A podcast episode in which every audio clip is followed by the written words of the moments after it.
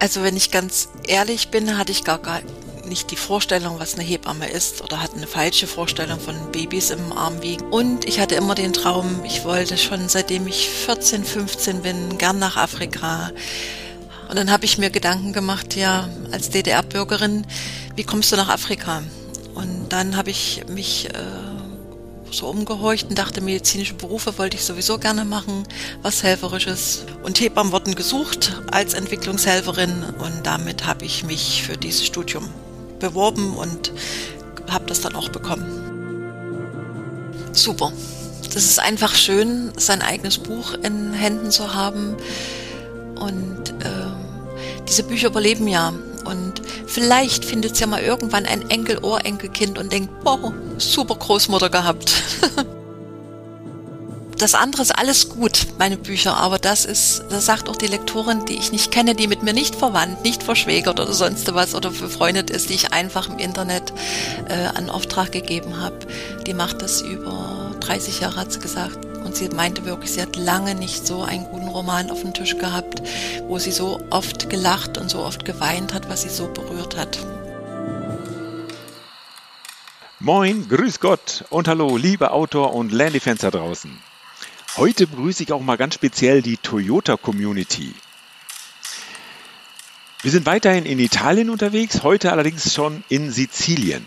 Ich bin der Rainer Schuler, alias die Landrade. Meine heutige Gästin ist Heike Jonak, Hebamme, Buchautorin und Globetrotterin, die zunächst ihren großen Traum von Freiheit beerdigen musste, weil die Staatsmacht ihr einen Strich durch die Rechnung gemacht hat. Aber wie wir alle wissen, die Gedanken sind frei und Träume natürlich erst recht. Heike hat an dem die Freiheit versprechende Beruf festgehalten und darin auf jeden Fall ihre Erfüllung gefunden. Und zu diesem Beruf, der uns ja alle ins äh, Staat, ins Leben äh, begleitet hat, hat sie einiges zu sagen. Und als sich später die weltpolitische Lage dramatisch änderte, konnte auch der lang gehegte Traum in die Tat umgesetzt werden, nämlich Offroad durch Afrika. Ihr zweites Buch hat sie über eine Tour durch Marokko geschrieben. Diese, äh, dieser Reiseroman mit vielen nützlichen Tipps und Fakten, auch übers Reisen als Frau in einem muslimischen Land, trägt den neugierig machenden Titel Mit Vollgas und Erdbeermus durch die Wüste. Und über all das erzählt Heike euch gleich selbst mehr. Ihr macht euch aber nun bitte am Laber, Quatsch, Lagerfeuer bequem und genießt den Campfire Talk to go. Ich wünsche euch allen da draußen viel Spaß dabei. Ja, hallo liebe Landy-Fans, hallo liebe äh, Community da draußen. Ich begrüße euch zu einer neuen Folge von unserem Podcast Landy und Leute. Mein Name ist Rainer Schuler und ich habe heute wieder mal eine Gästin äh, im Podcast. Das ist die Heike Jonak und äh, möchte ich Sie erstmal fragen, morgen äh, Heike, wie geht's dir denn so? Mir geht es super. Erstmal an alle ein herzliches Guten Morgen und ich freue mich, hier in deinem Podcast eingeladen zu sein. Ja, wunderbar. Ähm, wir hatten heute ein wenig Probleme, also sitzen jetzt schon ein bisschen länger vor unseren Geräten hier, aber ich finde es mal wieder klasse, dass wir es hingekriegt haben. Und äh, da möchte ich dich erstmal fragen, wo finden wir dich denn vor? Wo bist du gerade?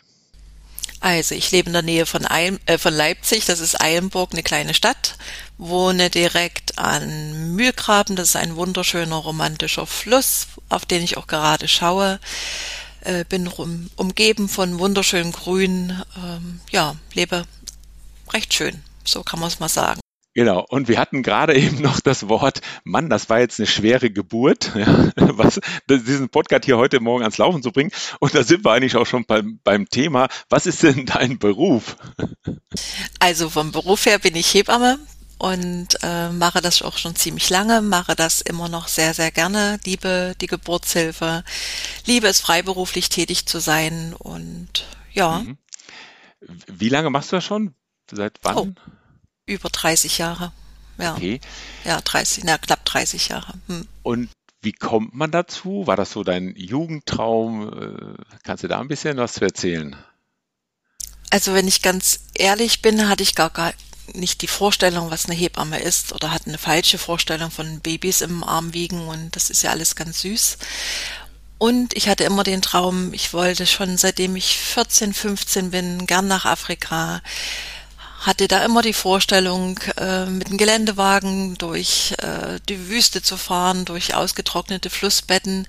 Und dann habe ich mir Gedanken gemacht, ja, als DDR-Bürgerin, wie kommst du nach Afrika?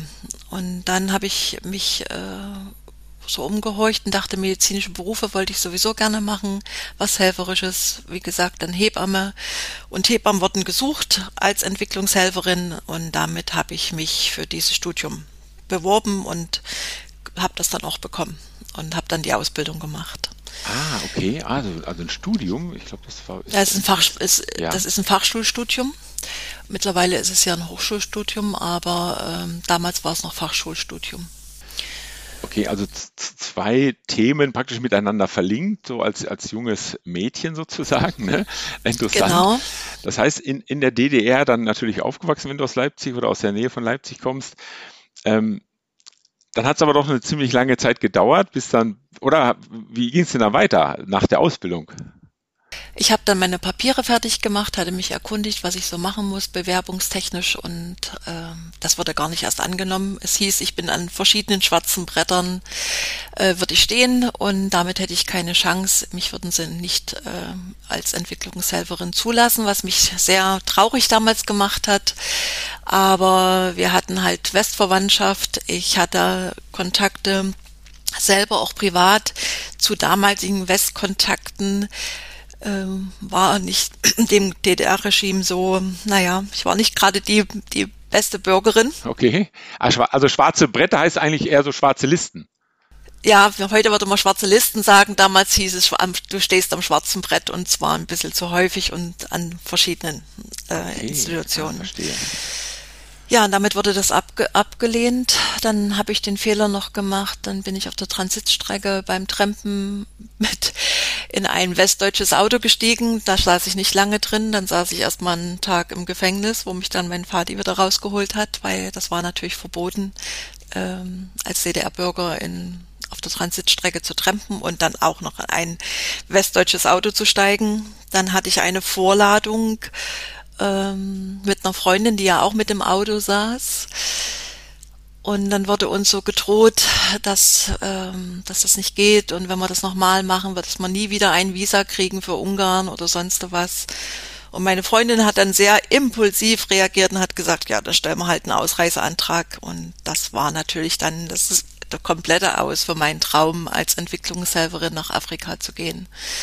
Ja, und dann habe ich diesen Traum nicht begraben, habe immer mal dran gedacht, ja, und hab, war irgendwie aber auch vielleicht auch ein bisschen im Vertrauen, dass Dinge sich auch ändern können. Und letztendlich ist es ja dann, nach äh, über 20 Jahren, hat sich ja dann der Traum dann doch noch erfüllt. Okay.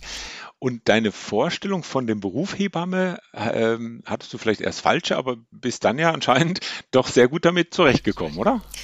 Ja, es war erstmal so ein kleiner äh, Schockmoment, weil ich mir das wirklich völlig intimer, völlig persönlicher, anders kuscheliger, ähm, geborgener vorgestellt habe und diese Kliniksatmosphäre, die ja auch zu DDR-Zeiten ja auch sehr kühl war, mhm war schon erstmal ein kleiner Schock für mich. Aber dann habe ich gemerkt, das ist genau das, was ich wollte. Und ich habe das auch nie bereut und habe das immer gerne gemacht. Mhm. Okay, heute gibt's ja, vielleicht bei euch damals, äh, weiß gar nicht, ob es überhaupt möglich war, das Thema oder die, die zwei Lager, kann man vielleicht auch sogar sagen, äh, Hausgeburten ne, oder sonst wo oder eben dann doch äh, direkt in der Klinik, in der Frauenklinik, Kinderklinik nebenan und sonst was.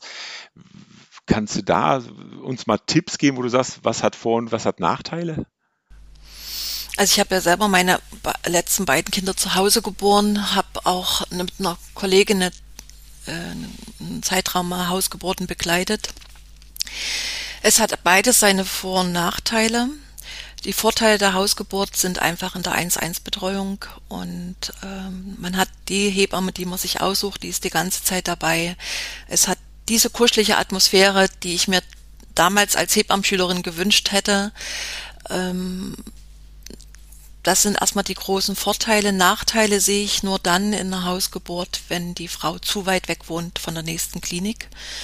Ansonsten kann ich die Vorurteile nicht verstehen, wenn Leute sagen, ja, Hausgeburt ist doch gefährlich.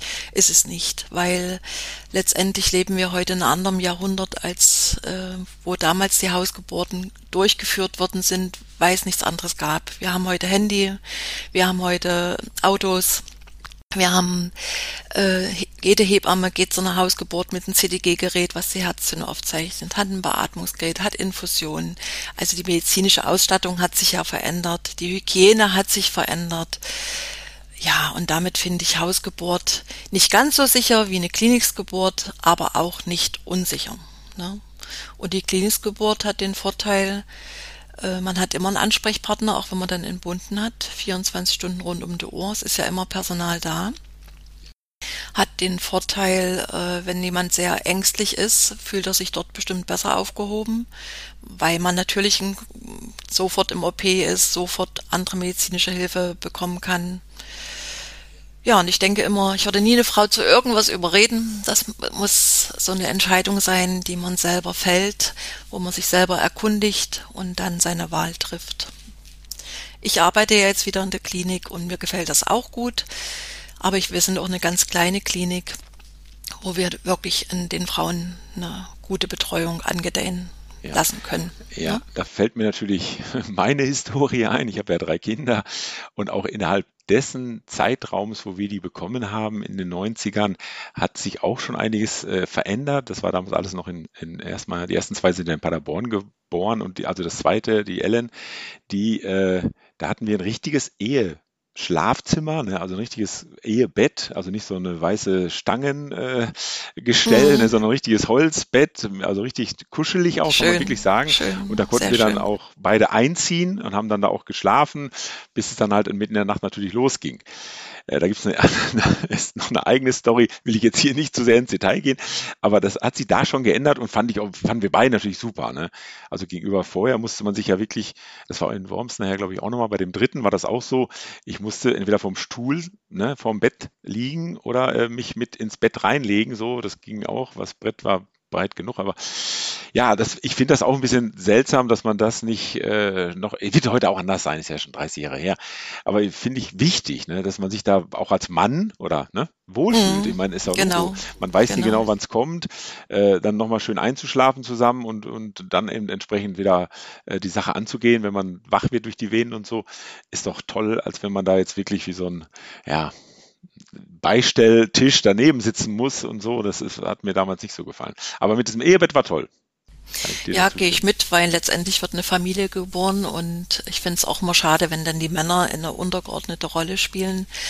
Äh, es geht ja wirklich um das Paar, das Eltern wird. Ne? Es geht um das Kind, was geboren wird. Aber es ist schon vieles besser geworden, aber ich glaube, manches ist trotzdem noch veränderbar. Und ich, ich schätze trotzdem, dass wir hier in Deutschland leben, muss ich sagen. Und ich glaube, das vergessen wir auch manchmal, weil wir eine sehr sichere, sehr gute Geburtshilfe haben. Es ist nicht alles perfekt. Es könnte auf der menschlichen Ebene immer noch ein bisschen besser sein. Aber wir dürfen auch nie vergessen, bei uns stirbt keine Frau, bei uns stirbt kein Kind. Das sind absolute Ausnahmefälle. Und das sollte man, denke ich, auch immer wertschätzen, dass wir da schon sehr gut aufgestellt sind hier, wenn wir hier unsere Kinder bekommen. Ne? Gibt es noch andere Länder, wo dann doch viel viel passiert. Und dieses ist ja ein Ammärchen, ne? wenn dann manche sagen, ja, in den, in den, in Afrika, da kriegen sie ihr Kind im Busch oder äh, die machen auch nicht so einen Hermann und früher haben sie am Feld entbunden. Das sind natürlich äh, das ist dumm, wenn man sowas sagt, weil es stimmt einfach nicht. In Afrika passieren genügend unter der Geburt, es sterben immer noch genügend Frauen, es sterben immer noch genügend Babys bei der Geburt.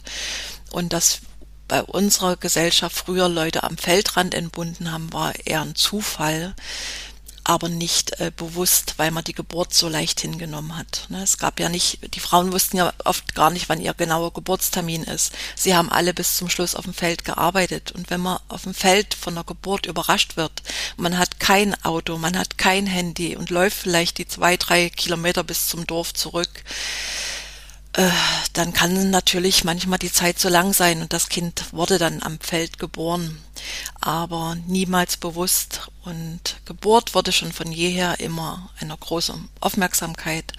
Und es ist einfach ein ganz wichtiger Moment im Leben.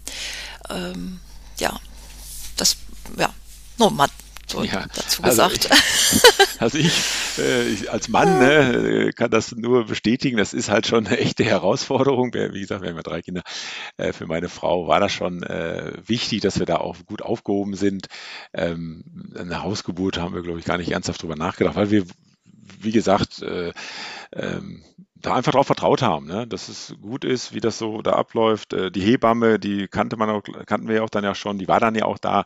Also das waren ja keine fremden Leute und somit war das alles, glaube ich, für uns auf jeden Fall gut und toi toi toi ist auch alles gut gegangen. Ja. Gut. Sehr schön. Sehr schön. Und ähm, ja, dann kommen wir mal zu dem, zu einem weiteren Punkt. Äh, wir beide haben uns kennengelernt. Wir sind uns über den Weg gelaufen, äh, kann man fast sagen, auf dem Vanlife Festival Ferropolis. An der Stelle ein Tipp an unsere Hörer. Das ist ein richtig geiles Festival. Also mir gefällt das immer sehr gut. Äh, in den, auch in der Nähe von Leipzig ne, sind wir uns da praktisch über den Weg gelaufen. Du hast ein bisschen PR gemacht für dein Buch. Hattest Flyer in der Hand und als du mir den in die Hand gedrückt hast, äh, war ich natürlich gleich so frei und habe dir meinen Flyer von meinem Podcast in die Hand gedrückt. So, und dann sind wir ins Gespräch gekommen und äh, dann habe ich dich eingeladen, weil ich finde das toll, was du da gemacht hast mit deinem Buch, diese Reise. Dann würde ich gerne mal dahin umschwenken. Ähm, erzähl uns so ein bisschen was zu deinem Buch. Also beziehungsweise fangen wir mal damit an. Dein Traum ist dann ja doch in Erfüllung gegangen, nämlich erstmal die DDR hat sich aufgelöst und freies Reisen war dann schon eher möglich und fangen wir da mal vielleicht mal an. Wie hast du das erlebt und wie hast du dann angefangen, deinen Traum weiter zu verfolgen? Ja, Thema Reisen. Ach, fangen wir vielleicht damit an. Also das Reisen war für mich immer wichtig und ich bin, ich war 19 oder vielleicht sogar nach 18, als ich das erste Mal nach Bulgarien getrennt bin mit einer Freundin. Und wenn ich diese Geschichte mal erzähle, lachen sich immer alle so ein bisschen äh, schlapp oder ähm, wir sind wirklich ohne Landkarte losgezogen. Wir sind, äh, hatten ganz wenig Geld als DDR-Bürgerin. Wir hatten äh, einen Schlafsack, wir hatten ein kleines Zelt und haben uns einfach hier an die Straße gestellt und wollten halt nach Sofia. Und das ist, hat nicht immer so gut geklappt, weil wir keine Ortskenntnis hatten. Und manchmal mussten die Autofahrer dann auf ihre Straßenkarte gucken und uns dann auf die andere Straßenseite stellen. und dann sagen, also Mädels, wenn ihr dorthin wollt, müsst ihr da lang. Also das, die Reisesehnsucht war schon immer. Dann kam ja die Wende, dann hatte ich aber mein erstes Kind und habe dann erstmal den Traum der Familie gelebt ähm, und habe aber immer im Kopf noch gehabt, das halt mit Afrika. Meine Ehe ist dann gescheitert und war ich natürlich erstmal ein bisschen traurig. Ähm, und dann habe ich aber Frank kennengelernt, der, mit dem ich jetzt seit zehn Jahren zusammenlebe. Und das war so schön, wo ich heute noch denke, das war so ein Geschenk, weil ich denke, dass wir beide für uns auch das den Traummann, die Traumfrau äh, verkörpern. Und heute mit meinem Alter weiß ich auch, es gibt ja nicht den Traummann, es gibt nicht die Traumfrau, sondern es gibt ja immer nur den individuellen. Ne? Wo ist die Basis? Was passt? Sind die Werte gleich? Und wir haben uns beim Skifahren kennengelernt, haben uns gesehen, war sofort ein wahnsinns vertrautes Gefühl. Es war so wirklich so schön, dass ich gedacht habe, wo kommst, wo, wo warst du die ganze Zeit? Und dann habe ich gedacht, nee, wie kann ich die Frage stellen? Ich kenne den Mann ja gar nicht. Ja, und dann sind wir Ski gefahren, fünf Tage lang, äh, als, als, ja, als Bekannte und haben uns so ein bisschen erzählt von unserer Zukunft und unseren Träumen und haben festgestellt, dass wir die gleichen Träume haben. Dass wir beide gerne mit dem LKW irgendwann mal durch die Welt ziehen wollen, dass wir beide Afrika lieben, dass wir beide Geländewagen lieben und Frank hatte das alles. Frank hat einen LKW, Frank hat diese Geländewagen und ja, wir sind dann halt ein Paar geworden. Und wir waren heute wirklich noch früh wach und gucken uns an und denken, oh, wie schön, wie schön, dass wir uns getroffen haben und dass wir jetzt zusammenleben. Super. Sechser im Lotto. Völliger Sechser im Lotto, genau. Toll. Und dann wollte er mit mir mal nach Marokko fahren und Marokko wollte ich aber nicht unbedingt, weil ich bin früh, also in meinem Leben nach meiner Ehe bin ich dann erstmal als Backpackerin durch Asien mit meinen Kindern gereist, war in Kambodscha, in äh, Thailand, in Sri Lanka, in wo war ich denn noch? Ähm, wow. Da spielte eigentlich auch keine Rolle. Ja. Ähm, und der Buddhismus hat mich halt immer so fasziniert, dieses äh, Mitgefühl, dieses Liebe, dieses ähm, tu niemanden anderes was, was du nicht selber willst, was dir geschieht.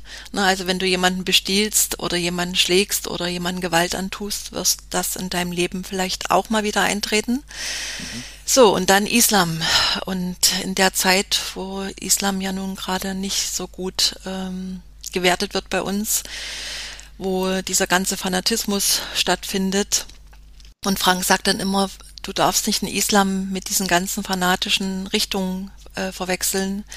Und Marokko ist ein Land, was auch viel von Berbern belebt, bewohnt wird. Und wir fahren in die Berberregion und das sind freie Menschen, das sind offene Menschen. Ähm, ja, dann habe ich mich schließlich überreden lassen und dann sind wir nach Marokko gefahren und mir hat das so super gut gefallen, weil das hatte sowas Orientalisches, das hatte was Märchenhaftes. Es war einfach schön und es war mein Einstieg ins Offroad-Fahren in die Wüste. Wir haben schon vorher immer Offroad-Fahren geübt. Ja, da müssen wir erstmal auf das Fahrzeug kommen. Was hattet ihr? Habt ihr? Mhm, das ist ein Busch-Taxi in Toyota 78, Baujahr 2006. Ein wunder, wunder, wunderschönes Auto oder Fahrzeug. Auto sagt man nicht zu solchen Wagen. Genau. Ja, nee, und das, das nochmal für die Community da draußen, ne? Wir sind hier markenoffen, natürlich heißen wir Landy und Leute, aber ich fand die Story so, oder ich finde die Story so toll, ähm, dass ich natürlich auch gern mit jemandem spreche, der das, das, den Traum dahinter, ne, hinter dem Auto, was ermöglicht mir dieses Auto, träumt oder lebt. Und deshalb ist die Heike heute hier und äh, Buschtaxi oder Defender ist mir dann in der Sim egal, also auch bitte nochmal der Aufruf, wer ein Toyota fährt und tolle Idee, Geschichten zu erzählen hat, kann sich jederzeit bei uns hier melden. Also Heike, deine Bühne bitte. Also ich habe vorher gar nicht so gewusst, ich habe einfach immer nur Geländewagen gesehen und, und äh, aufklappbares äh, Dachzelt. Defender, muss ich sagen, gefällt mir persönlich auch super gut. Also wenn ich einen Defender sehe, schlägt mein Herz genauso wie, wie beim Toyota und ja, und auf dieser Reise habe ich erstmal gelernt, äh, was so ein Auto kann und das hat mich so fasziniert. Aber ihr habt erstmal getestet, also in Deutschland noch oder schon auf äh, Track sozusagen? Dass du mal übt, du hast vorhin gesagt, du hast auch geübt, du hast sie ein bisschen eingearbeitet. Ich habe erstmal mit, mit einem Quad von Frank äh, so ein bisschen im Offroad-Gelände gefahren, auch schweres Gelände. Da kriegt man ja schon mal ein Gefühl dafür. Und mit dem Toyota dann hier natürlich ein bisschen gefahren, aber nicht, nicht Offroad gefahren. Also Offroad schon mal Pisten, äh, Feldwege, aber jetzt nicht irgendwo schweres Gelände. Und Frank hatte aber dann das Vertrauen in Marokko und hat mich dann auch viel fahren lassen. Und gerade meine erste Düne, das war für mich unbeschreiblich, weil jeder, der solche Autos fährt, kennt das ja Vollgas und hoch auf die Düne und bloß nicht vom Gas runter. Und ich hatte dann kurz Angst und habe so gesagt, ich kann doch nicht mit Vollgas eine Düne hochfahren, wo ich nicht weiß, was, was danach passiert. Ne? Und das war aber so cool. Man kommt oben an und dann hatte ich das Gefühl, ich rutsche wieder auf der anderen Seite runter. Ich bin natürlich runtergefahren, aber das war so das Gefühl wie, wow, ich bin über eine Düne gefahren, jetzt rutsche ich auf der anderen Seite wieder runter. Und fand das wirklich richtig spannend. Ich ähm, und bei der Reise habe ich eben gemerkt, dass ich dieser alte Traum von diesen durch die Wüste fahren, durch ausgetrocknete Flussbetten fahren, so verwirklicht hat. Und ich denke, vielleicht geht es manchen so im Leben. Man hat einen Traum, vergräbt, muss den jetzt vielleicht aus irgendwelchen Gründen erstmal ähm, ja, beiseite legen. Und dann kommt eine Situation, wo man gar nicht gleich erkennt, dass der Traum sich verwirklicht hat. Und so ging mir das auch, wo ich plötzlich denke, aha, ich bin jetzt in Afrika. Ich bin zwar jetzt in Nordafrika und nicht äh, weiter unten, wo ich eigentlich hin wollte, aber ich fahre jetzt so im, im, Fahrzeug. Ich bin in der Wüste. Ich fahre ausgetrocknete Flussbetten und da habe ich mich riesig gefreut. Das war so, ja, es war so eine Offenbarung wie, wow, das ist jetzt wahr geworden. Okay. Was war das für eine Jahreszeit oder überhaupt, wann war das? Wir waren im April, waren vier Wochen dann im Land unterwegs Äh, April hatte ich mir ausgesucht, weil ich gehört habe, dass da immer mal die Wüste schon blüht. Frank wollte ursprünglich im November, da wollte ich nicht unbedingt hin und es war auch so, dass wir in der Wüste viele äh, blühende gelbe Pflanzen angetroffen haben, was ich auch sehr schön fand. Und die äh, Kamele hatten Babys, fand ich auch sehr schön.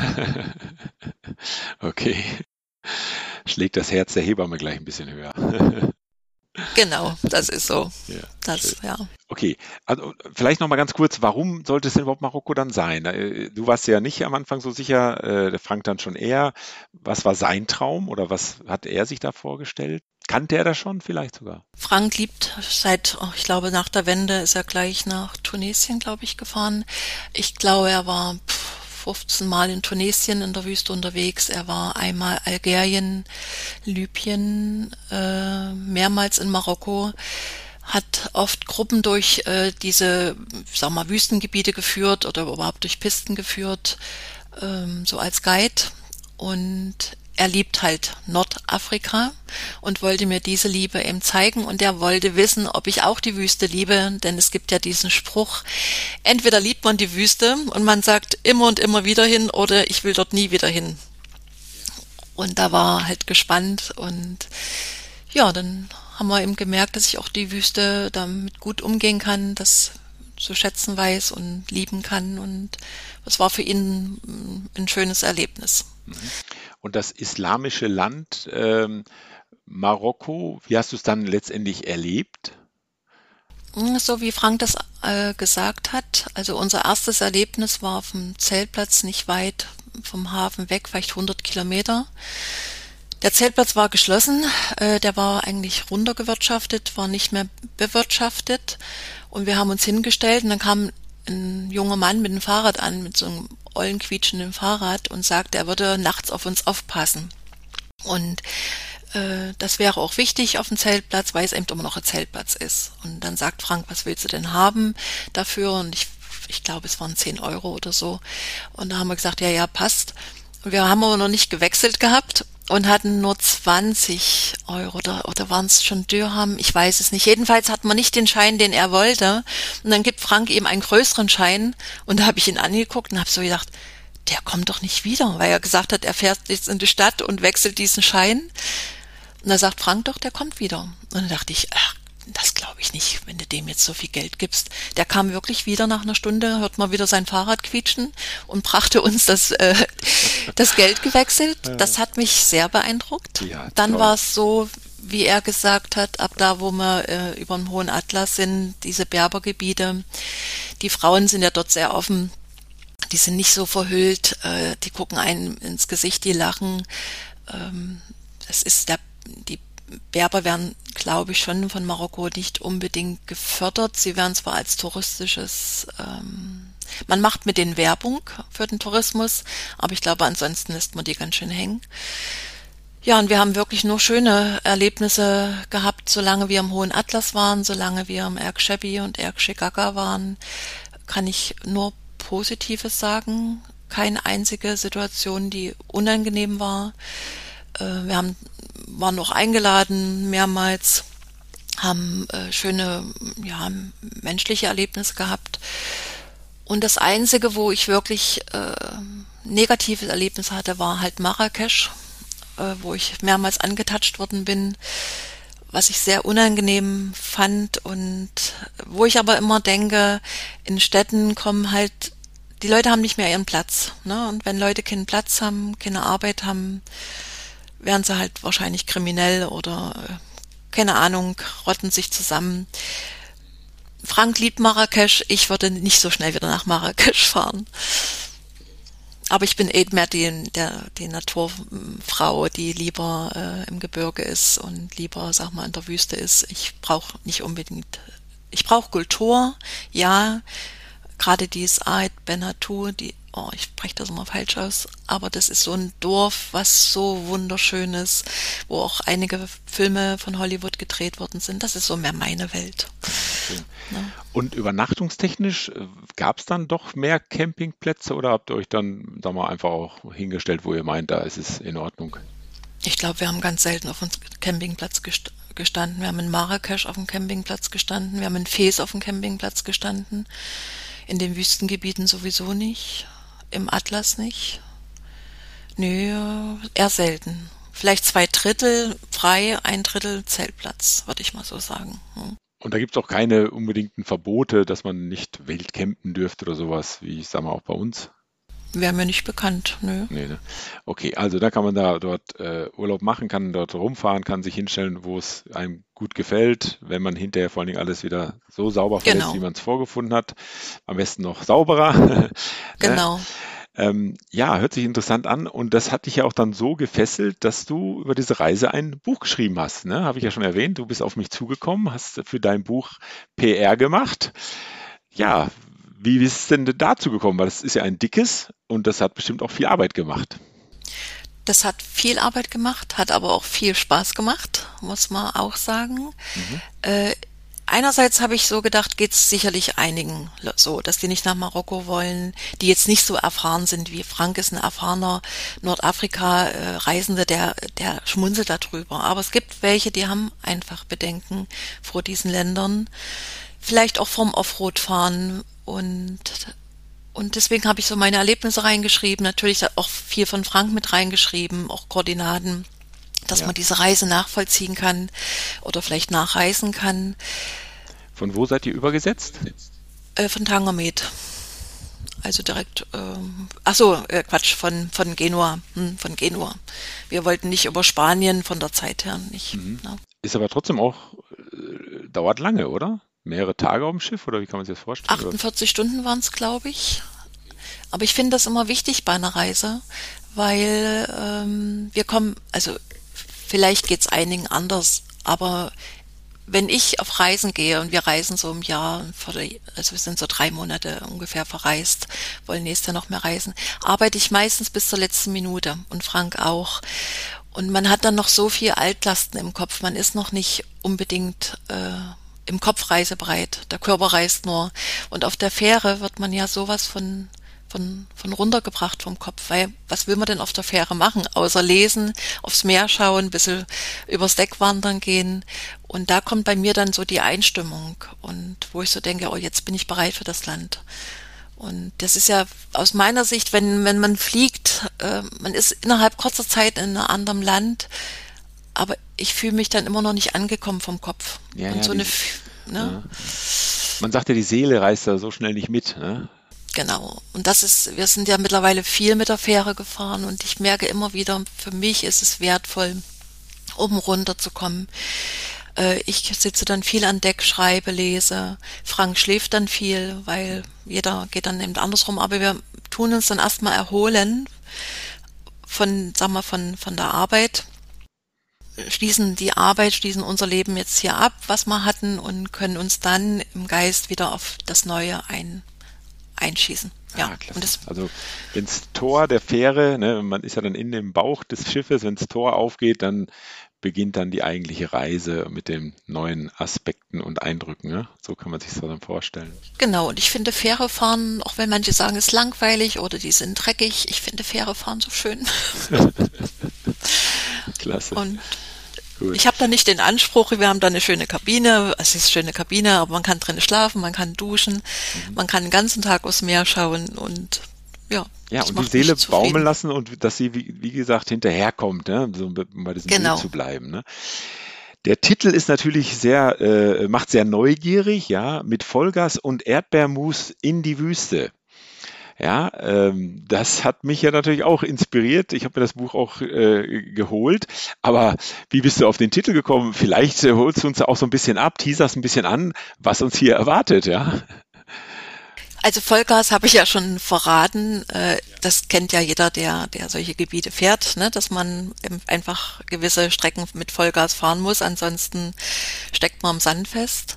Und Erdbeermus verrate ich jetzt mal nicht, aber es ist eine Erfahrung, die ich gesammelt habe. Und Erdbeeren haben mich dort ähm, anders nochmal abgeholt, weil ich habe mir wirklich den Spaß gemacht, dass wir in jeder Ortschaft, in jedem kleinen Städtchen oder größeren Städtchen, habe ich immer 20 Dirham auf den Tisch gelegt bei den Händlern und habe gesagt, mach mir mal dafür Erdbeeren. Und das war schon mal witzig, wie verschieden die Leute dann diese Beutel füllen. Ne, manchmal hatte man wenig, manchmal hatte man so viel, wo ich gedacht habe, was soll ich denn mit so viel Erdbeeren? Okay. Naja, und äh, dann hat man halt eine Wüstentour vor und ja, das sollte man dann vielleicht doch wirklich nachlesen, warum ja, es dann. Ist, ist, ist, ist auch ein interessanter Test, ne? Also in welcher Region, also mhm. also wo, wo, bin ich hier? Sind die halt so ein bisschen auf Touristen ab, Zocke oder sind die mehr auf Gastfreundschaft getrimmt? Ne? So, also um es ein bisschen flapsig auszudrücken. Ne? Also das finde ich eine gute Idee, zu sagen, hier immer den gleichen Betrag, irgendeinen, irgendeine Sache zu kaufen und zu sehen, aha, ja, hier sind die wirklich zuvorkommend, gastfreundlich, weil sie einfach die Tüte voll knallen. Und woanders ist man dann halt, ja, vielleicht äh, auch ein bisschen dem Touristennepp dann irgendwo ausgesetzt, oder? Hm, vielleicht noch nicht mal, weiß ich gar nicht, ob nur, nur Touristen-App, aber jeder hat wahrscheinlich so seine Vorstellung. Wir waren dann auch in Tetuan, war das, glaube ich. Das ist der kleinste Suk von Marokko. Und dort habe ich dann auch am Stadttor mir äh, Erdbeeren einfüllen lassen. Das war so viel, dass ich dann gesagt habe, ey, Schluss jetzt, ich, das geht nicht, ich brauche nicht so viel Erdbeeren. Und dann hat er mich so traurig angeguckt und hat Wechselgeld vorgekramt. Ich sage, ich will auch nicht das Wechselgeld. Äh, das ist einfach ausreichend. Vielleicht die Ehrlichkeit allgemein. Ne? Das war so ein junger Mann, der hat wahrscheinlich so, Erdbeeren kosten so und so viel, jetzt gebe ich der Frau so und so viel und wenn die jetzt nicht so und so viel will, dann gebe ich ihr aber das Wechselgeld zurück. Und manch einer hat es dann wahrscheinlich mit der Ehrlichkeit nicht so. Egal jetzt vielleicht, ob bei Touristen sicherlich nochmal ein bisschen ausgeprägter und im eigenen Land vielleicht nicht. Wir hatten das auch in Risane erlebt, auf dem großen Markt haben wir Gewürze gekauft haben gehandelt, wie es sich so gehört, sind weitergelaufen und dann waren an einem anderen Gewürzstand ein Mann in Orange gehüllt, den wir dann auch später mal in einem Reiseführer gesehen haben. Der sitzt dort schon Jahre und Frank kannte den auch schon von anderen Reisen. Okay. Und der der sprach uns an, was wir bezahlt haben für diese Gewürze und Duftsteine, die ich da gekauft habe. Und da haben wir das ganz ehrlich gesagt. Äh, es ist nicht mehr 360 Dirham. Und dann ist der halb, der so ausgeflippt und hat gesagt, das wirft auf Marokko ganz schlechtes Licht. Wir, der hat uns über viel zu viel Geld abgenommen und hat dann mal die Preise gesagt. Ein, ein Duftstein kostet so und so viel, Gewürze kosten, egal was ihr wollt, so und so viel. Und da haben wir gedacht, wow, das habe ich vorher noch nie gehört. Das wahrscheinlich doch eine Richtlinie gibt für gewisse Sachen im Land, aber sich natürlich nicht alle dran halten. Und der hat uns so weit bearbeitet, dass der gesagt hat, ihr müsst jetzt da zurückgehen und nochmal neu verhandeln. Echt? Ja, und dann haben wir uns beide angeguckt und haben gesagt, nee, Geschäft ist ein Geschäft und wir denken da eigentlich auch nicht wieder drüber nach. Und auch hier nicht. Also wenn ich was bezahlt habe, dann habe ich das bezahlt. Und wenn ich dann sehe, ich hätte es irgendwo billiger kriegen können, interessiert mich das nicht, wenn mir das Leute sagen. Aber ihm war das so wichtig. Für die Ehre Marokkos sind wir dann zurückgegangen, haben das Ganze neu verhandelt, haben Geld wieder gekriegt, haben noch mehr Duftsteine gekriegt und dann war er zufrieden. Okay. Ja. Was sind Duftsteine? Die kann man ins Auto legen oder ins Bad legen. Das sind so wie wirklich wie kleine Zigarettenschachteln von der Größe her mit einem extrem intensiven Duft nach Jasmin oder Moschus. Und ich habe meine immer noch über die vielen Jahre, die riechen halt immer noch. Keine Ahnung, wie das, wie also die das wirklich machen. Ein Steinsegment, wie auch immer. Von der Konsistenz vielleicht ein bisschen wie, wie eine Seife, wie eine feste Seife, würde ich es mal so Ach so, also es ist doch so hergestellt irgendwo. Also nicht ein Stein, der dann beteufelt wird nee, mit Nee, nee, also. nee, nee, nee, nee, wird hergestellt, ja. Und die kriegt man überall in ganz Marokko, aber eben äh, die Preise sind halt sehr unterschiedlich. Und was ich auch eine schöne Erfahrung war, wenn man mit Hund reist in das Land, die Leute haben ja Angst, unglaubliche Angst vor Hunden. Und wir hatten ja einen deutsch-belgischen Schäferhund mit, vor dem hatten sie nochmal besonders Angst ich habe mir das auch erklären lassen. Das hängt damit zusammen, dass ja Marokko von der medizinischen Betreuung, äh, Versorgung nicht, noch nicht so gut aufgestellt ist. Einige Hunde doch Tollwut haben und wenn man irgendwo in einem Gebiet von einem tollwütigen Hund gebissen wird, bevor man ein Krankenhaus erreicht hat, das oft zu spät ist. Das, da soll also, die Angst okay. herkommen. Ja, und dann, äh, also wie Marrakesch hätte ich jetzt meinen Hund nicht mit in diese, in diese Basare genommen, aber die kleineren Städte haben wir ihn dann doch manchmal mitgenommen. Und das, dann konnte ich wunderschön mir die Waren angucken, weil mich niemand mehr angesprochen hat. Ne, die haben den Hund gesehen und mich und ich konnte in aller Ruhe mir mal angucken, was ich wirklich will, ob mir das gefällt. Und dann kommt noch was, andere Frauen würden das vielleicht negativ sehen. Ich habe es als sehr positiv gesehen. Die Marokkaner handeln nicht gerne mit Frauen. Sie machen nicht so gerne Geschäfte mit Frauen. Das ist halt in ihrer Kultur drin. Ich fand es eher positiv. Wenn ich irgendwas wollte, habe ich drauf gezeigt, habe gesagt, das und das und das und das möchte ich gerne zu Frank. Und dann bin ich immer rausgegangen, habe mir einen Kaffee geholt, dann hat er verhandelt. Und dann habe ich meine Sachen bekommen und habe so gedacht, ach wie schön. Und auch im Sinne von Marokko und der Ehre von Marokko im richtigen Preis dann irgendwann. Äh, ich habe oft gehört, dass die Händler dann gesagt haben, äh, you are Berber zu Frank, also dass er gut verhandeln kann und so, auch ah, cool. von, von seiner Art, wie er sich Menschen nähert, durch seine vielen Erfahrungen merke ich, kommt sofort Respekt. Also Frankfurt tut dann auch sehr langsam gehen, äh, macht dann oft auch so die Hand auf, aufs Herz, was sie ja auch oft machen. Ähm, also ja, ich glaube, das ist äh, gut an, ne? ein bisschen Demut, so ist das doch, ne? So ein bisschen genau, ein bisschen Demut, ein bisschen Achtung ja, vom anderen, ein bisschen mhm. Respekt. Ja, das Reisen mit Frank ist einfach nur schön. ja, klasse. Gut, und dann hast du das ja wirklich zu Papier gebracht, das, die ganze Reise, ne? also sehr umfänglich, auch mit, mit interessanten äh, Bildern auch dabei und auch äh, Landkarten, äh, einen schönen Infoblock hinten dran noch. Du hattest schon gesagt, ist viel Arbeit, aber wie lange braucht man denn dafür oder wie hast du dir das eingeteilt? Dadurch, dass ich ja schon mal ein Buch geschrieben habe, andere Umstände und jetzt einen Riesenroman geschrieben habe über sechs Jahre Schwanenbode, äh, ist mir das Schreiben ja vertraut. Ich weiß, dass da Disziplin dazu gehört. Okay. Und ich schreibe wirklich, wenn ich nicht gerade Frühschicht habe, schreibe ich jeden Morgen im Bett. Dann mache ich mir meinen Kaffee, setze mich hin und arbeite so ein bis zwei Stunden konsequent. Und das braucht auch ein Buch. Ne? Und das muss ich dann wirklich hinsetzen, sich die Zeit nimmt. Äh, dann steckt in so einem Buch ja nicht nur meine Arbeit drinne, sondern ich habe mir dann auch eine, eine Korrekt also Lektorat genommen äh, dass nochmal jemand durchguckt, sind da Grammatikfehler, sind da Rechtschreibfehler, kann man da was im Ausdruck verändern. Äh, da zahlt man dann auch nochmal Geld und die Frau, die dafür bezahlt wird, muss ja auch ganz schön viele Stunden da rein investieren. Man braucht jemanden, der die Covergestaltung übernimmt. Äh, man muss sich um die ISBN-Nummern kümmern. Man muss dann natürlich gucken, wo lasse ich das Buch drucken. Das ist das ist eine Arbeit, die mir nicht viel Spaß, die mir gar keinen Spaß macht. Ja, also, aber das habe ich auch festgestellt. Es ist ja Eigenverlag. Heißt das wirklich, du hast den Verlag, da ist es dein Verlag jetzt beispielsweise für das einzelne Buch oder wie kann man sich das vorstellen? Das kann man, neugierig. ja, das kann man heute so machen. Jeder kann einen eigenen Verlag haben. Das heißt aber doch nicht, äh, also nicht, dass dann andere kommen, sondern es ist für einen selber. Und dass das Ganze wieder einen Namen hat, um um das Ganze dann publik zu machen. Aber da hat sich Frank mehr drum gekümmert, da bin ich, glaube ich, gar nicht so die richtige Adresse, äh, das dann nochmal zu erklären. Mhm. Okay, aber, aber dann auch eine Druckerei gefunden? Die das nee, wir sind leider zu Amazon gegangen. Äh, was heißt leider? Es war erstmal ein Versuch. Das nächste Buch wird, äh, werden wir nochmal woanders dann äh, drucken lassen. Aber dieses ähm, das KDP von Amazon macht es ein einfach sehr einfach, so ein Buch äh, einzustellen. Man kriegt Probedrucke, man kann immer so viel Bücher bestellen, wie man wirklich braucht und nicht, ähm, dass man dann, was weiß ich, 100 Bücher erstmal ordern muss, sondern man kann 20, 30 bestellen, bekommen die, wenn die alle sind, bestellt man sich halt die, die nächsten. Amazon hat aber einen riesen Nachteil.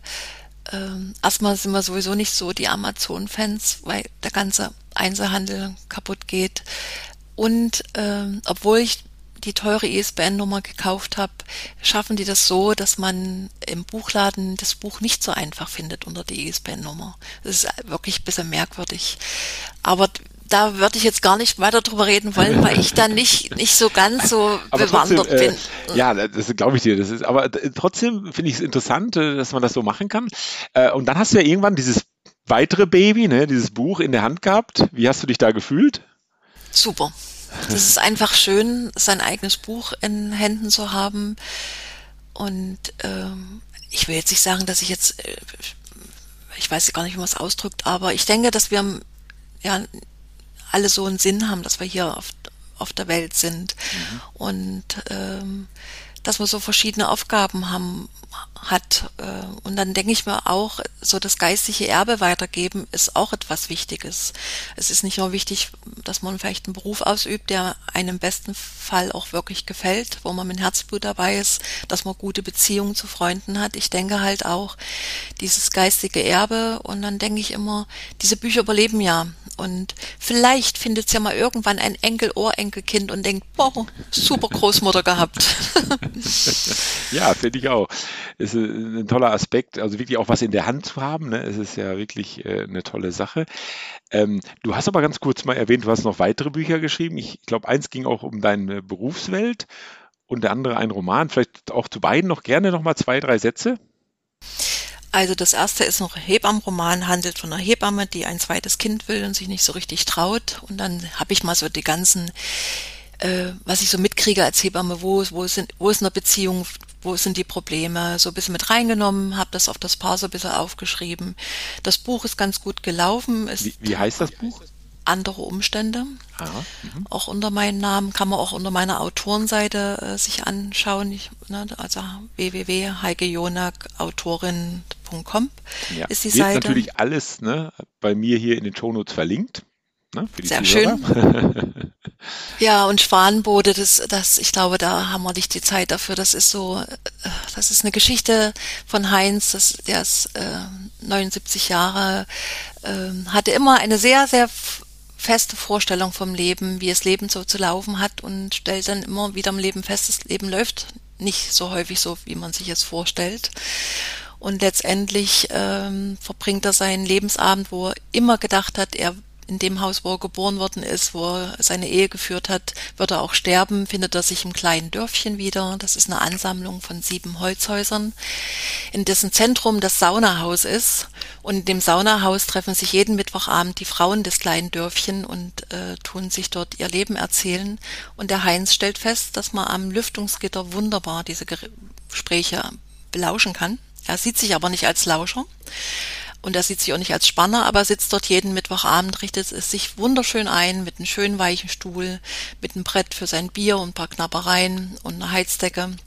Und dann hört er jeden Mittwochabend den Gesprächen der Frauen zu und stellt fest, dass alle Menschen mit Verlusten zu tun haben, mit Loslassen, nur jeder Mensch anders damit umgeht. Es ist ein Buch übers Loslassen, über Neuanfänge und es ist dabei noch eine wunderschöne Liebesgeschichte drinne und das ist die Liebesgeschichte von Frank und mir, weil bei uns spielte ein Schwan eine riesen, riesen Rolle und deswegen heißt es auch Schwanenbode.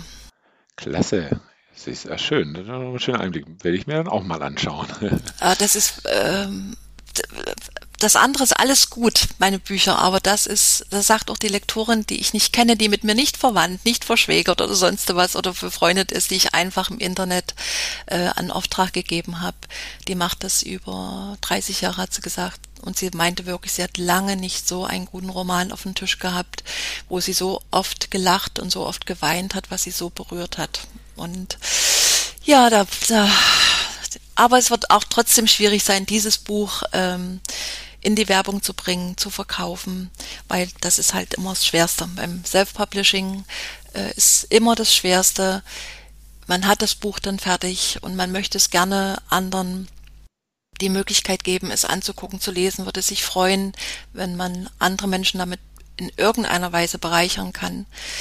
Aber wie erreicht man die anderen Menschen? Ja über Podcast zum Beispiel. Also zum heute, Beispiel. Ne? Zum das, Beispiel. Kommt, ja, genau. Das heißt, es würde jetzt rauskommen in dieser Zeit oder ist das schon auf dem Markt? Äh, das ist fertig geschrieben. Es wird jetzt noch äh, ein Satzdruck von einer äh, Freundin gemacht und ich denke, wir gehen jetzt auf Reisen sieben Wochen und danach äh, wird das Buch dann verlegt werden. Ja. Toll. So ist der Plan. Also, dass es vor Weihnachten noch draußen ist. Genau. Klasse. Also, ja, da drücke ich dir natürlich dann nochmal ganz heftig die Daumen und äh, kann nur meinen Zuhörern äh, sie auffordern, da mal äh, nach Ausschau zu halten. Hörte sich ja wirklich, äh, hört sich ja wirklich spannend an. Ja. Gut, echt toll. Also wirklich große Passion Autorin, große Passion äh, Hebamme. Ähm, das, das kommen wir noch, ja, bitte? Und Offroad fahren. Ja, ja, also klar, und natürlich große Offroad und, Af und Afrika. Ist, ja. Deshalb sitzen wir letztendlich auch hier. Ähm, dann würde ich aber doch gerne nochmal auf unseren allerersten Kontakt zurückkommen, nämlich auf dem Vanlife Festival im Ferropolis. Wie findest du das? Äh, wie bist du darauf gekommen? Klar, es ist natürlich wirklich in der Nähe von Leipzig, aber trotzdem, äh, so nicht, es kennt noch lange nicht jeder, ne? Ist ja noch ein recht kleines äh, Unterfangen. Wir waren im Mai bei World Exploria bei Dresden. Mhm. Das fanden wir auch super, super gut. Das äh, ist auch eine äh, Offroad-Outdoor-Messe oder was Ja, ja, genau. Mhm. Und hat uns persönlich noch besser gefallen, weil es gab ein riesenweißes Zelt, wo jeden Morgen bis abends äh, Vorträge stattgefunden haben, die oft sehr interessant waren. Sehr viele Workshops. Ähm, das war, äh, hat uns persönlich noch besser gefallen, Vanlife fand ich natürlich schön Ferropolis. Die Kulisse ist ja unschlagbar mit den Baggern. Ne? Ja. Ist ja ein Freilichtmuseum, großes. Der See, man ist direkt am See, man kann jeden Tag baden. Man hat tolle Leute, die man kennenlernt. Das ist von Vanlife natürlich super, super schön gewesen. Auch dieses Gemischte, ne, dass jeder, der einfach diese Art zu reisen, egal mit welchem Auto mag, sich dort trifft. Äh, das, ja, uns interessieren dort wirklich die Fahrzeuge, die uns immer, wir haben dann einfach Spaß, über den Platz zu gehen, zu gucken, was so jeder sich ausgebaut hat, äh, freuen uns immer, wenn so ein bisschen, es ist ja halt alles individuell, freuen uns Leute kennenzulernen. Ja, das war eben, ja, genau. das also ja nur wir sind da auch schon mal gewesen, da war gar nichts. Also da ist, dann ist das ja ein Campingplatz. Also für die Leute, die das auch wirklich mhm. nicht kennen, Ferropolis, die Stadt aus Eisen in der Nähe von Dessau, an einem ehemaligen ähm, Tagebaugebiet gelegen, der dann, dieser Tagebau ist jetzt geflutet, ist ein wunderschöner See, also kristallklar, also man kann ja wirklich ne, im Wasser stehen und sieht da seine Füße, also, also auch wenn man schon bis zur Brust drin steht. Also es ist wirklich kristallklares Wasser, wunderschöner See. Ähm, und an einer Stelle wie, ist wie eine Art Landzunge, auf der stehen, ich glaube, sieben, ne, sieben dieser großen ja. Tagebau-Bagger bzw. Förderanlagen. Ne, die haben ja nicht nur vorne weggebaggert, sondern die haben das ja auch über Kilometer dann irgendwo in die äh, Weiterverarbeitung transportiert und so und auch den oberen Abraum, ne, also erstmal die Erde wegzuschaufeln, bevor man an die Kohle kam. Das, es gibt extra Geräte. So, und das ist, da stehen sechs, äh, sieben solche Bagger, alle beleuchtet, alle begehbar, schön im Halbkreis und in der unten, im unteren Bereich dazwischen ist halt ein, man kann sagen, so ein kleines Amphitheater, ne? So ja, kann man so festgelegt. sagen. Genau. Also ja. da, da, finden Konzerte statt äh, übers Jahr hinweg, auch große Festivals, Hip-Hop-Festivals auf jeden Fall eins und eben dieses Ferropolis. Das wiederum eine Messe ist für also Van Life Festival. Das heißt, dort sind Leute, die Van Life durchführen, ne? also wirklich im Van leben, sehr, sehr viele Leute. Und ich glaube, das ist auch das, was du meintest. Man trifft dort Leute, unterschiedlichsten Alters, mit unterschiedlichsten Erfahrungen in diesem Bereich. Ne? Finde ich ganz toll. Also ganz junge Leute, aus meiner Sicht junge Leute, die seit Jahren schon einen ganz tollen Camper haben und dort auch arbeiten. Ne? Also die Digital Nomads, äh, äh, die dort wirklich äh, sich dann wieder weitere Impulse holen, ihre Community pflegen, auch, also machen ja auch Vorträge. Könntest du dir das eigentlich auch sowas mal vorstellen, auf so, einem, auf so einer Veranstaltung mal einen Vortrag zu halten? Hm, Mache ich nächste Woche. Im, die Lange Nacht der Zugvögel in Jesnitz machen wir eine Buchlesung und Dia-Show. Ah, toll. Wo wir ist haben das, das jetzt, wo, wo ist das, das ist Alt-Jesnitz bei Dessau könnte natürlich schon sein, dass wenn der Podcast ausgestrahlt ist, ist es äh, vorbei. Aber heißt aber auch dann für mich, vielleicht hat einer, der hier zuhört, mal Interesse, dich auch irgendwo einzuladen, dass du, du bist dann ja auch schon ein bisschen erfahren. Also ich liebe das auch, ne? Da zu sitzen, das habe ich in Ferropolis auch gemacht, und Leuten äh, zuzuhören, die eben von einer Reise oder von ihrem Leben im Van oder so berichten. Fand ich total, finde ich immer total spannend, äh, weil man ja, wir sind ja alle so unterwegs, dass man den einen oder anderen Tipp dann ja auch gleich mitnehmen kann. Ne? Ja, finde ich, ich liebe das auch. Ne? Und auch wenn man manchmal denkt, so würde ich jetzt vielleicht nicht reisen, aber ist egal, die Vielfalt ist das Schöne und die, ja. Und wir haben schon mal diese Buchlesung jetzt zweimal gemacht mit mhm. Dia-Show und es ist jedes Mal sehr gut angekommen, weil wir, ich lese dann, sag mal, fünf Minuten vor, Frank zeigt dann die Bilder aus dem Kapitel, Frank fotografiert, man kann schon sagen, fast professionell. Man kann sich das auch auf seiner Seite angucken, Autowegs. Äh, er macht wahnsinnig gute Fotos. Dann hat man noch wunderschöne marokkanisch, also so diese Musik noch passend dazu, orientalische Musik. Und das ist also bei allen sehr gut angekommen, dass die danach kamen, haben gesagt, dieser Mix zwischen Diashow, der Musik, dem Lesen, das hat ja man für eine Stunde eine andere Welt geschaffen. Mhm. Und jetzt versuche ich ja gerade noch äh, unsere Reise von Tunesien letztes Jahr zu schreiben und Namibia, diesen waren wir im Februar. Und gerade Tunesien hat man die Quads mit unten. Das war auch wahnsinnig schön und sind mit den Quads da in die Wüste gefahren, haben, mit, haben dort gezeltet in der, in der Wüste drin, äh, sind da vom Timben, kennen ja viele, zum verlorenen See. Das ist schweres, wirklich schweres Gelände, so hört man das von, ich glaube, da sind sich mal alle einig. Ähm, und da war ich schon ganz stolz drauf, dass ich das geschafft habe. Und ähm, aber dafür habe ich auch nochmal geübt. Dann habe ich wirklich immer auf Rotgelände nochmal viel geübt. Ne? Und der erste Tag in, den tunesischen, in der tunesischen Wüste, Frank sagt immer, das ist so klein geraffeltes. Es hat es aber so in sich, weil es so steile Abbrüche hat. Also da war ich froh, dass ich einen Helm auf hatte und immer mal, mal ein paar Tränen vergossen habe und habe gedacht, warum tue ich mir das an? Warum mache ich das? Um dann am nächsten Tag zu sagen, ich weiß, warum ich das mache, weil es einfach Spaß macht ne, wenn man die Angst überwunden hat. Genau, ne, hinterher ist es dann so toll. Ähm, mir ist vielleicht noch eine Sache wichtig bezüglich des Buches. Ähm, das kann man ja bei dir beziehen, aber eben auch bei Amazon, oder? Genau. Und da möchte ich natürlich, also ich glaube, was würde dir lieber gefallen? Na, wenn man es über mich bezieht, da genau. verdiene ich einfach ein bisschen mehr dran und Leute, die das kennen mit Self-Publishing, die wissen, was da für Geld drinne ist. Also ich muss 150 Bücher erstmal verkaufen, um meine Unkosten wieder drinne zu haben. Äh, und dann ist man natürlich dankbar, wenn jemand einen anschreibt und sagt, Mensch, schick mir mal das Buch. Ich nehme da auch kein Porto dafür. Ähm, schickt das dann hin. Und bisher hat das auch mit allen sehr gut geklappt, dass die dann das überweisen. Ja, genau. Also da habe ich auch schon mit mehreren Autorinnen und Autoren gesprochen. Das ist klar, direkt und das ist keine große Mühe. Klar, Amazon ist auch äh, ist einfach, aber ähm, die Heike findet man im Internet. Ich werde sie in der Shownote, hier in den Shownotes verlinken. Also ein bisschen Engagement wird man dich finden und dann wird man auch das Buch bekommen. Es ging also wirklich bei mir auch rucki zucki. Klasse. Dann noch eine Sache, den Toyota. Ne? Den habt ihr selber ausgebaut? Habt ihr den so gekauft? Habt ihr den schon lange? Äh, den hat ja Frank vor unserer Zeit gekauft. Mhm. Und äh, das Dach hat er äh, drauf machen lassen, dieses äh, Hubdach, ich weiß gar nicht, ja. Hubdach. Äh, und den Innenausbau hat er aber selber gemacht. Und da ist er auch ganz stolz drauf, weil äh, so die Betonung und jetzt, wo ich andere Autos kenne, weiß ich das zu schätzen, dass wir nicht irgendeine Kiste rausbauen müssen, um an eine andere Kiste ranzukommen, sondern es ist einfach sehr praktikabel gemacht. Ähm, und ja, also ich fahre da wie gesagt, sehr gerne mit. Äh, das Einzige, wo ich manchmal nicht ganz so glücklich bin, wir hatten in Albanien mal so wirklich fast zehn Tage lang schlechtes Wetter. Dann ist natürlich dieses Reisen mit so einem Buschtaxi oder so einem Geländewagen mit Dachzelt bisschen beschwerlich, ne, weil das Leben findet ja weitestgehend draußen statt. Ja. Wir ziehen uns draußen an, wir kochen draußen und wenn es dann immer regnet, äh, es ist nicht so bequem und wir sind nicht mehr so jung, dass ich genau. den ganzen Tag im Dachzelt liegen möchte und lesen will. Ja, das ist klar. Ja, gut, das werden wir dann alle, äh, auch die Zuhörer werden das kennen. Das ist schon so.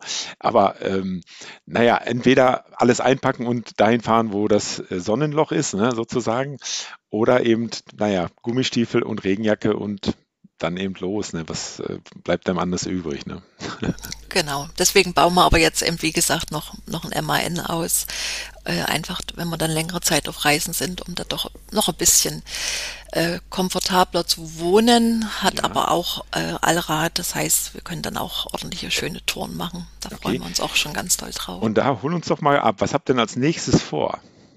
Jetzt haben wir erstmal äh, Balkan vor. Wir werden ähm, Serbien, Mazedonien, äh, Bulgarien, weil die Erinnerung, was ich vorhin gesagt habe, äh, ich bin nach Bulgarien getrennt, ans Rila-Kloster, sehr naiv und möchte das einfach nochmal wiedersehen und äh, ja, nochmal einfach nochmal am Rila-Gebirge wandern. Und von dort geht's dann nach Griechenland, äh, für die Hochebene, sicherlich auch irgendwo mal an Strand und dann mit der Fähre von Igoumenitsa nach Venedig halt zurück nach sieben Wochen. Im und Februar. Das wäre jetzt zeitnah oder wann? Äh, wir fahren am Sonntag los. Ach so, oh, wow. Hm, hm. Ja. Das ist ja toll. Und Sehr nächstes schön. Jahr werden wir dann Australien, Vietnam machen, äh, sieben Wochen. Und im Herbst wollen wir dann wahrscheinlich wieder nach Marokko fahren. So Toll. ist erstmal der Plan. Toll. Toller und Ausblick, das, ja. tolle Sache, tolles Paar, ne? auch wenn ich den Frank jetzt nicht kenne, aber es hört sich wirklich toll an, toller Mann. Äh, mit dem richtigen Hobby und der richtigen Frau wird er dann auch sein richtiges, äh, seine richtigen Träume oder ihr beide eure Träume dann auch erfüllen. Finde ich äh, klasse, freut mich für euch, äh, freut mich auch ganz toll, dass du jetzt hier mit dabei warst. Wir sind mehr oder weniger durch. Ne? Das ist ähm, schon rum. Wir haben die Themen besprochen. Ich habe einen tollen Einblick bekommen, meine Zuhörer natürlich auch. Äh, ich freue mich darauf, dich dann auch mal wiederzusehen. Vielleicht nächstes Jahr Ferropolis, mal schauen. Vielleicht aber auch schon bald in, in Griechenland. Wir werden ja auch demnächst aufbrechen, werden auch äh, noch vor Weihnachten in Griechenland sein. Da werden wir mal Kontakt halten. Ne? Oh, das ist ja cool, ja. ja Schön zu wissen. Würde ich sagen, wir sind am Ende. Ne? Äh, es hat wunderschön geklappt. Du hast toll erzählt. Ich bin stolz darauf, dass wir beide die technischen Probleme am Anfang in den Griff gekriegt haben. Ich habe echt schon verzweifelt, mir wurde schon wirklich warm. Aber jetzt ist mir warm ums Herz. Ich äh, finde es toll, was du machst, was du gemacht hast. Äh, den Beruf Hebamme spitzenmäßig, äh, auch die Haltung dazu, dass du, wie du die Frauen da begleitest und wie sie, äh, naja, in ihren Entscheidungen auch äh, freilässt. Ja, das ist einfach wirklich eine ganz, ganz wichtige individuelle Entscheidung. Da sollte man keinen versuchen zu beeinflussen. Das muss jeder für sich selber treffen. Und somit bleibt mir eigentlich nur, dir nochmal zu danken. Ich wünsche dir einen schönen Tag, weiterhin ein schönes Leben und sage bis dann. Heike, äh, ja, Heike. Ja, und ich sage auch danke für das schöne Interview, Podcast, wie auch immer. ja, war sehr angenehm. Alles klar. Ciao, ciao. Ciao, ciao. So, liebe Leute, das war's dann mal wieder für heute.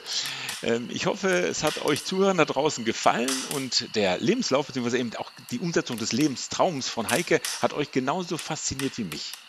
Denn dass Heike wahrlich an ihrem Traum von Freiheit und Abenteuer zunächst mit der Berufswahl, dass sie ihn damit umsetzen wollte und ihn dann trotz aller Widrigkeiten mit viel Geduld und eben auch Beharrlichkeit ihn ihr Leben lang nicht aus den Augen verloren hat, finde ich einfach klasse.